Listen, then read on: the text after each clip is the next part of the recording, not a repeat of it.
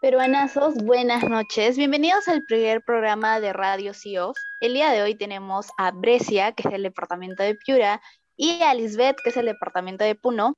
Y el tema de hoy a tratar son leyendas peruanas. El día de hoy vamos a contar leyendas que hemos escuchado tal vez desde muy pequeños, cosas que te comentaban desde el barrio es muy chiquito, cuando el típicas reuniones que tenías con tus amigos y vecinos del barrio y querían asustarse. Bueno, el día de hoy vamos a contar las leyendas que sabemos de nuestros lugares de origen. Brescia, cuéntanos, amiga, ¿qué leyenda te sabes de Piura? Hola, ¿qué tal a todos los peruanazos? Les cuento, chicas. Hay una leyenda muy escalofriante. La leyenda de la novia de la casona de Lobitos. ¿Conocen Lobitos, chicas? ¿Han venido alguna vez a este norte peruano? No, hermana, yo la verdad no he tenido la oportunidad de ir hasta Lobitos. ¿Tú, Marielita? Yo sí, yo soy piurana, ¿cómo no voy a ir a Lobitos? Pues, por favor. Pido disculpas públicas por eso. Entonces, Marie, tú sí conoces la casona de Lobitos.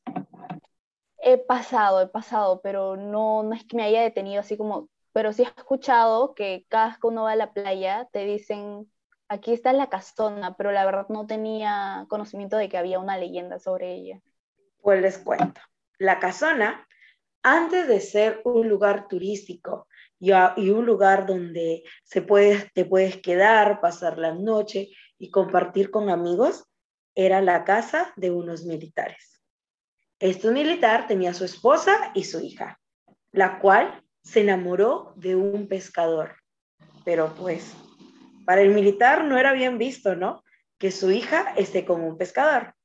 Por ese motivo, no permitía la relación de ellos. Un día, la chica decide, decide escaparse junto al pescador, pues el padre no quería eso para su hija y decide aceptar la relación. Pero esa aceptación no era nada más que un vil engaño para estar más cerca de la pareja. Cuando la pareja decide casarse y ya formar una familia y tener una larga relación, el padre empieza a planear algo. Mientras la novia, tan feliz ella se estaba alestando para poder celebrar su boda, el padre estaba matando al novio. En ese momento, Llega uno de los pobladores a darle la noticia. Ella sale corriendo y al no encontrar respuesta alguna de cómo murió su amado, decidió matarse y vivir con él su amor eternamente. Según cuenta, las personas que se han quedado allí en la casona disfrutando de un momento, a la medianoche aparece una novia con su blanco vestido corriendo entre lágrimas a buscar a su amado. No, ¿verdad? Pero yo no me quedaría a dormir. O sea, tú te puedes quedar a dormir en esa casona. Sí, es que ahora lo han hecho un lugar turístico, imagínate. ¿Te quedarías ahí? Liz, ¿te quedarías a disfrutar una noche en la casona después de haber escuchado esto? Lo dudo mucho, amiga mía, lo dudo mucho. Oye, pero qué interesante. O sea, pero hoy por hoy ya hacen algunas fiestas por ahí, según lo que he escuchado. O sea, alquilan el lugar. Sí, ya ahorita es como un hotel normal, tú llegas, puedes este, compartir con tus amigos, estar un rato, eh, puedes alquilar una habitación, quedarte, pasar la noche, la semana, los días que tú quieras estar ahí, puedes pasarlos pero ya tienes la alerta de que la novia se aparece a la medianoche corriendo por la casona y llorando buscando a su mamá. Ay, no, a lo Romeo y Julieta. Imagínate, Marielita, ¿y tú? No, yo quiero escuchar algo más de Piura, Marielita. Yo quiero escuchar algo más de Piura, porque acá por el sur estamos como que ahí sí hay muy buenas leyendas, pero me gustaría como que terminar con las de Piura. Así que, Marielita, no sé si tengas alguna más así con el tema de las casonas. No sé si se han dado cuenta, pero siempre el tema de las casas antiguas tienen alguna historia, algo que contar, y cada vez que algún peruano pasa por ahí es como que, uy, no, algo pasa ahí. O quién se atrevería a vivir en esos lugares, ¿no? No sé. Es que quieras o no, la energía, la energía jala. la energía jala. Es más, les cuento, sin ir muy lejos, eh, acá en mi mismo Talara, hay un parque al cual mm, tengo familia ahí en el parque y me, me gusta ir, pero hay una parte del parque, una esquina así en específico, que en mi caso le tengo terror. Y según cuenta mi papá, porque a veces conversando le he dicho que cuando he pasado he sentido miradas y esa casa está literal casi no la habitan, la alquilan, pero realmente llenan demasiado y la gente se va, no se queda ahí. Entonces papá me cuenta de que años atrás hay una persona pues se quitó la vida definitivamente. Entonces eh, se escucha, se escucha ese eh, sonar de canicas, se escucha que como que golpean, porque pues mi papá jugaba por esos parques, entonces escucha todo eso. Y de verdad que pasar por ese lado es como que demasiado escalofriante, se siente así una energía, una vibra súper, súper fuerte y tú sientes miradas, a veces parece que del balcón te estuvieran mirando, tú levantas la mirada y no hay nadie, absolutamente nadie mirándote. Pero yo creo, Bres, que es también depende de las personas. Yo creo que hay personas que son mucho más susceptibles a sentir este tipo de energía. Yo tengo amigos que no sienten nada. O sea, yo, por ejemplo, paréntesis de Piura, yo viajé a Huancavelica y visité la mina de Santa Bárbara. Entonces, aquí se, se tiene las leyendas, ¿no? También de este lugar, porque recibe el nombre Santa, Santa Bárbara, porque Bárbara era la hija de un español y este, como ahí traían bastantes esclavos, los negritos, traían negritos desde Chincha, si tengo entendido. Por ahí nadie ahí vayan a saltar y me digan, no, era otro lugar. Bueno, era de algún lugar de Ica, si no me equivoco. Entonces, en resumen, era de que Bárbara alimentaba, o sea, era buena con los esclavos y les daba de comer y todo eso, porque el papá y los españoles eran así como muy estrictos con ellos. Entonces creo que ella se termina enamorando de uno de los esclavos y el papá no lo permite, mata creo a esta persona y a ella también la matan o la hija se mata, no tengo, no recuerdo muy bien, pero cuando yo llegué a esta mina con otros amigos, se siente una carga, porque es todo un pueblo desolado, o sea, vacío, vacío, o sea, casas derrumbadas, como intentos de pizarras, o sea, que ya no tienen los techos, no vive nadie, pero la energía que se siente es demasiado pesada. Varios salimos de ese lugar con un dolor de cabeza y, un vecino que tenía como su casita que pastaba sus llamitas, a sus alpacas, este, nos contaba que dicen que una vez al año, porque hay una iglesia, una vez al año dice que se abre esa iglesia, que es como la, única que sigue en pie, para celebrar como el aniversario. Y a Bárbara le, le ponen el nombre de Santa Bárbara porque dicen que era muy buena. Entonces es como, yo creo que es una santa, ¿no? Que se quedó para ellos, para la gente local, pero de verdad, la energía que se siente en ese, en ese pueblito es, es muy pesada, es muy pesada. Y había amigos que no sentían nada. Entonces yo creo que también depende mucho, no sé si las creencias, la susceptibilidad, el hecho de también que tantas vibras positivas, limpias, no sé, traigas cada uno, pero no sé, a mí también me dio como un poquito de miedo. Yo no veía la hora de salirme. Sí, hay personas que sienten mucho más la energía. Y Marilita, a ver, cuéntanos, ¿qué otra ¿Qué otra leyenda tienes tú o qué otro mito has escuchado tú de nuestro rico Piura? Esta ya es una leyenda, un mito de familiar, la verdad. Mi mamá me contaba, mis abuelos son de Morropón, Buenos Aires, que es un pueblito bastante chiquito. Entonces mi mamá me cuenta que a mi abuela, o sea, la abuela de ella, o sea, mi bisabuela, dice que de noche se convertía en un coche negro entonces dicen que toda su ropa usualmente de, las abuelas antiguamente tenían como una funda, un forrito de color, usualmente que las faldas y todo eso. Una enagua, algo así. Eh, algo así, sí. Entonces, usualmente solían ser de colores claros. La de mi bisabuela era negro. ¿Por qué? No tengo la menor idea. Pero contaban que mi bisabuela volteaba su ropa de noche y ahí era cuando se convertía en un coche negro y que salía a comer ¿En serio, Mariela? Sí. Eso, era lo que se contaba. Si era verdad o no. ¡Qué volteada! O sea, la ropa, o sea, la, volteaba porque por dentro era que tenía el forro negro. Entonces, no sé, seguro era lo que necesitaba para convertirse en coche. Coche que son esos chanchos negros, esos que te atacan, esos bien feos. bisabuelita, en paz descanse, por favor, no vayas a venir hoy día a jalarme las patas y que tengo todo oscuro ahorita. estoy temblando, amiga, estoy temblando, en serio. Tener el cuarto oscuro me da un poquito de, de cositas. Pero bueno, entonces decían que mi bisabuela Julia salía de noche, o sea, convertía en coche negro y se comía, por ejemplo, los productos, las cosechas de los vecinos de, de ahí cerca de, de la casa. Entonces la gente para que no se comiera esto le tiraban piedras, pues, para alejarla. Mi mamá cuenta que una vez encuentra a mi bisabuela con un tajo aquí en la frente, así, de, amaneció con eso. Entonces mi mamá se quedó como, ¿qué está pasando? ¿Por qué amaneciste con un golpe? O sea, como si le hubieran tirado una pedrada, una, una piedra en la cabeza. Nunca se supo, eran, eran leyendas así. Eran rumores. Rumores, ahí eran rumores que se tenían en, en el barrio, allá en Buenos Aires. Según yo no debía conocer. Según yo he escuchado, eh, porque sí he escuchado esto de, de las personitas, bueno, pero en este caso se dice que eran brujas las que se convertían así. Entonces, sí la ropa la ponían al revés. ¿Por qué? Porque a la hora que llegaban en forma de animal para convertirse de nuevo en humano, con la ropa al revés, de o sea, si la iban poniendo y volvía al derecho. Se les era más fácil ponérselas así, al revés yo también he escuchado esto de que tiene que ver con el tema de la brujería.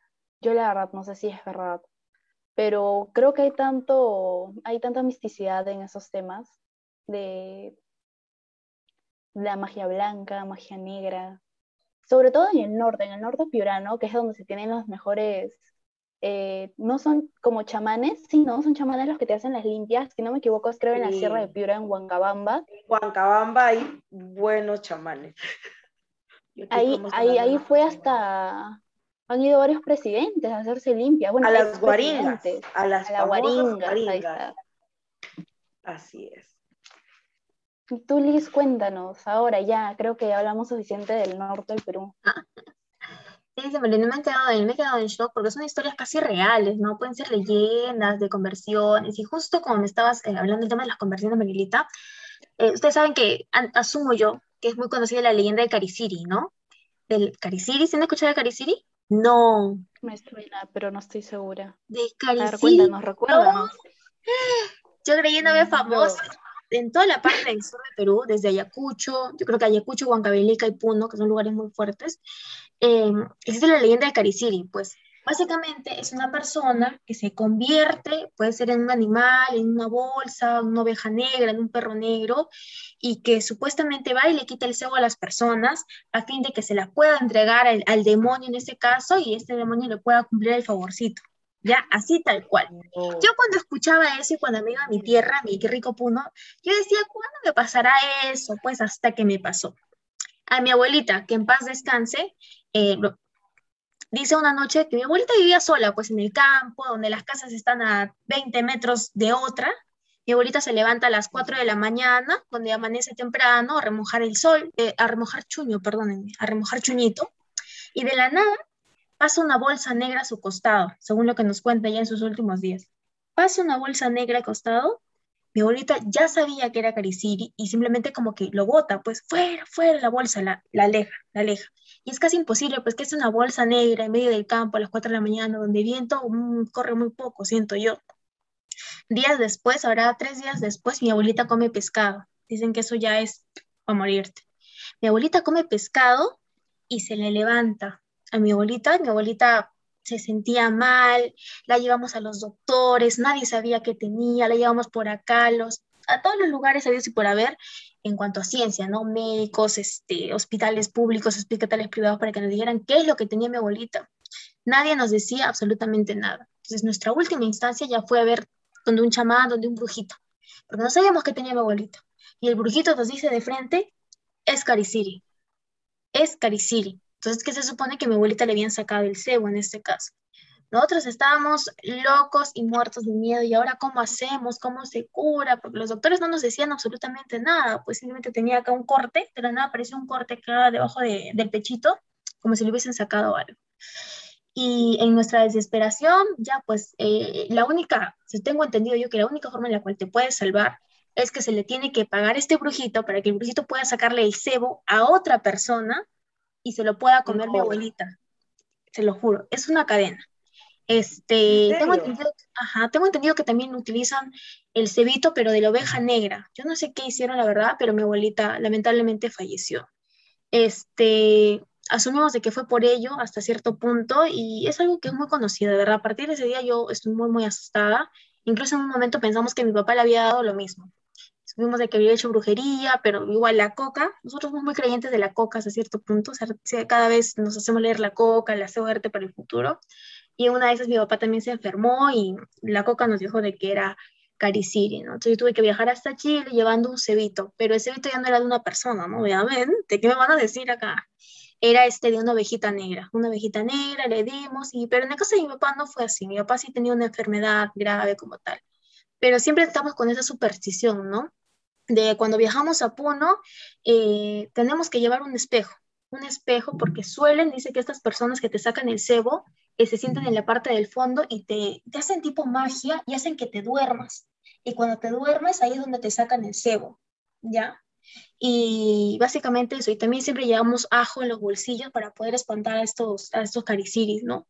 Nosotros, este, gracias a Dios, tenemos contacto con una persona que es una brujita que hasta cierto punto dijo que ella se convertía en Cariciri, pero no para hacer el daño a las personas, no simplemente como que jugando, porque dice que los padrecitos de las catedrales ahí viejitas, de los pueblitos de Puno, saben cómo hacer eso, saben cómo convertirse en burros, en ovejas negras, en perros negros, en bolsas, y lo hacen como que básicamente para molestar, ¿no? Pero la leyenda está. Casos reales, eh, algunos podrían ser, y otros quizás no tanto. Incluso han habido películas, documentales muy buenas, ¿eh? Que se las recomiendo en su momento. Por eso es que yo me da como que cierto terror quedarme, por ejemplo, a dormir en la casa de mi abuelita en Puno. No, no hay forma, no hay forma. Ni, ni hace años que no vuelvo a Puno. Por eso te fuiste de Puno. no, por el terror. por el terror, no, sí, tengo mucho, Por ejemplo, en, en Piura, mi abuela, por ejemplo, ellos tienen la creencia de que para evitar las malas... En Piura se cree mucho en el chocaque, creo que en la sierra también te rezan este, para que te pase. Te rezan, te rezan. A mí me da mucho nervios cuando empiezan a rezarle a alguien. Yo la verdad no creo, entonces no, yo no creo, yo la verdad es como que le tengo mucho respeto a esas cosas, entonces prefiero como no involucrarme. Pero, por ejemplo, mi abuela sí tiene una sábila en la entrada de la casa en forma de cruz, que es como que puedes tener a la persona malvibrosa del mundo, que te puede traer lo peor, lo peor, pero supuestamente la sábila atrapa toda, toda tu mala vibra y tú entras limpio de la casa. Entonces, wow. De ahí tienen el dato, gente. Si sienten que están trayendo muchas malas vibras negativas a su casa, una sábila en forma de cruz ahí, la cuelgan en su puertita, asunto solucionado. Y cerradísimo con eso. La cebolla también dicen que atrae mucho la, que absorbe mucho la mala vibra. Imagínense. Liz, por favor, yo estoy nerviosa. Yo ahorita, de verdad, o sea, estoy helada. Me ha dado como un poco de miedito tu historia, porque ahora voy a enseñar. Ay, amiga, no Pero sí, para... Y para completar esto, no sé si ustedes alguna vez han escuchado hablar de la silla del diablo. No, por favor. No, amiga. Yo más del tiempo lo escucho porque eh, mi papá nos cuenta todas estas cositas así místicas, así. Mi papá nos las cuenta. Mi papá cuenta que una vez, eh, cuando él hacía sus épocas de servicio, salieron, pues se los llevaban a correr, todo, y ellos tenían este, una, un, un día en donde todo el día era full ejercicio, los sacaban a correr y los hacían ir, ir y venir, así. Entonces quise que en uno de estos días los sacan y los hacen pasar por este lado que les, que les he mencionado. Pero para esto antes les, les advirtieron que si escuchaban sus nombres, si escuchaban algo, ellos calladitos, calladitos, calladitos, siguieran de frente, no miraran ni nada por el estilo. pero dice que cuando pasaron por ese lado, habían así este, mesitas con sus sillitas y había como reunión, como una mesada, se podría decir, en, con animales, o sea, animales en una mesa, personas sí en otra mesa, pero o sea, así. O sea, entonces, sí se transforman las personas en animales. ¿Ustedes qué creen, chicos? Chicas. Mi mamá dice que mi bisabuela se transformaba, así que, bueno, ahí, ahí queda la duda. Ahí queda la duda, ¿no? Exactamente, sí, pues yo creo que es muy interesante, al menos investigar, pero siempre no salir del plano de la realidad, del plano de la fantasía. Y qué bueno, qué bueno que nuestro país tenga bastantes leyendas para compartir, porque siento que es interesante, son temas de conversaciones que a veces los jóvenes tenemos, ¿no? En una reunión, en una fiestecita, con la familia, y ojalá podamos seguir teniendo este, más de estas leyendas, ¿no? Al menos en Radio Off, que vamos a estar ya promocionando. Bueno chicos, entonces con esto llegamos al final de este podcast. Espero que les haya gustado, que les haya llamado la atención. Tal vez si más adelante nos pueden dejar comentarios en, nuestra, en la red social de Instagram de CIOF y tal vez pedir como qué sugerencias tienen para un siguiente podcast, hacer, no sé, una parte 2 tal vez de leyendas peruanas, de la selva, de repente, porque buscar más gente que sepa de leyendas en la selva peruana y así chicos, espero que les haya gustado. Esto es con mucho cariño para ustedes y espero poderlos ver en una siguiente eh, oportunidad. Así que hasta aquí el podcast de hoy. Un abrazo y cuídense gente. Bye. Chao chicas, cuídense.